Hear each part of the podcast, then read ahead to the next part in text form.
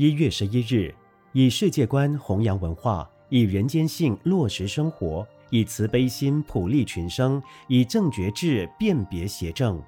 走出去有冒险，走出去需要探索，走出去了就有不同的因缘。中世纪的佛教大使们到印度求法，因为走出去了，才能带回佛教的三藏经典。汉代张骞等出使西域，才能开拓文明的丝绸之路。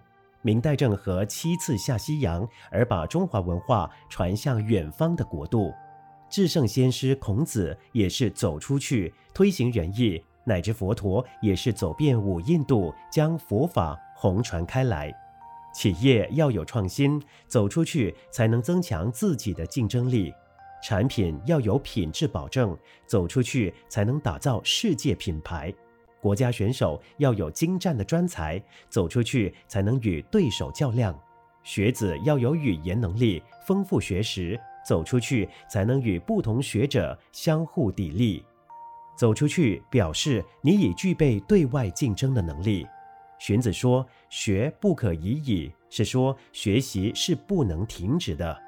人不能自满于现状，所以走出去才能发现自己的不足，才能兼取众长。走出去才能融入大众，才能获得世人的认同与尊重。文思修：人不能自满于现状，所以走出去才能发现自己的不足，才能兼取众长。每日同一时段与您相约有声书香。